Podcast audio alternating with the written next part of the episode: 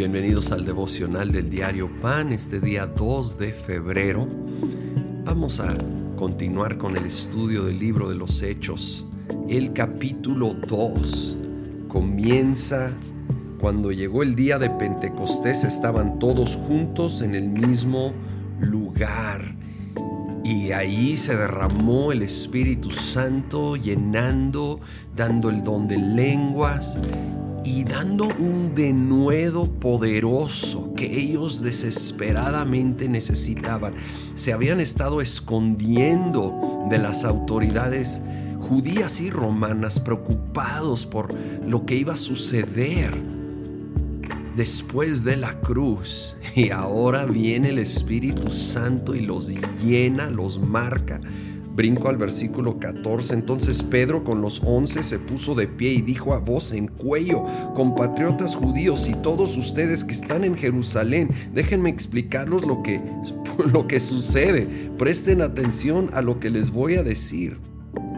Y luego en el versículo 16 dice, en realidad lo que pasa es lo que anunció el profeta Joel. Sucederá que en los últimos días, dice Dios, derramaré mi espíritu sobre todo el género humano. Los hijos y las hijas de ustedes profetizarán, tendrán visiones los jóvenes y sueños los ancianos. Y Pedro, con el denuedo que solo puede venir del Espíritu Santo, que tú y yo necesitamos buscar y pedir, se levanta y aquel que había negado a Jesús tres veces ante un puñito, ahora ante una multitud de miles que habían oído el ruido de, un viento recio que vino sobre ese aposento alto, se reúnen y Pedro sale y predica con denuedo y con unción y él entendió por revelación que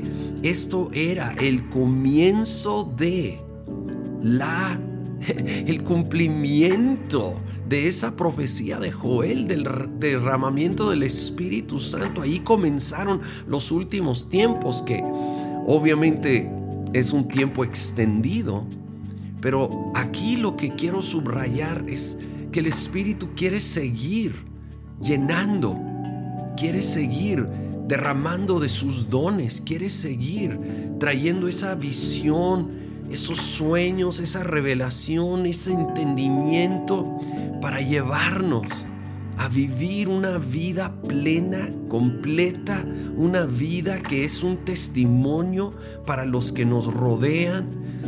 Dejemos el temor atrás, pidamos más y más de su Espíritu Santo para poder brillar en este mundo y en este tiempo que estamos viviendo. Pues hay poco tiempo para todo este gran capítulo, pero se unieron a la iglesia como tres mil personas y dice el versículo 42, se mantenían firmes en la enseñanza de los apóstoles, en la comunión, en el partimiento del pan y en la oración. Esto fue lo crucial, las bases, los fundamentos de la primera iglesia, la iglesia tan llena del Espíritu Santo que nos debe de, impulsar a buscarlo como individuos y como congregaciones. De hecho, en Comunidad Olivo, de aquí viene gran parte de nuestra visión como iglesia y vemos que se mantenían en la enseñanza, que es la palabra en la comunión que es el pueblo, en la oración que es su presencia, en la palabra, pueblo, presencia de Dios.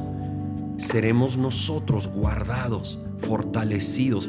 Necesitamos los tres. Necesitamos su palabra, su doctrina, llenarnos de su palabra, su pueblo, estar activamente conectados a nuestra iglesia local, su presencia, la oración, en comunión con Dios, con el Espíritu Santo, para que Él nos siga fortaleciendo, capacitando, dirigiendo, para dar más y más fruto como individuos, como congregaciones. Espíritu Santo, te necesitamos, te anhelamos. Ven a llenar nuestras vidas, nuestras congregaciones. Ven a llenar tu iglesia, Señor, en México, con un nuevo fuego y pasión y denuedo y cada uno de nosotros como individuos para vivir los retos que tenemos por delante con pasión por Jesucristo y compasión por los perdidos y ser usados por ti poderosamente. Te lo pedimos en el nombre de Cristo Jesús. Amén.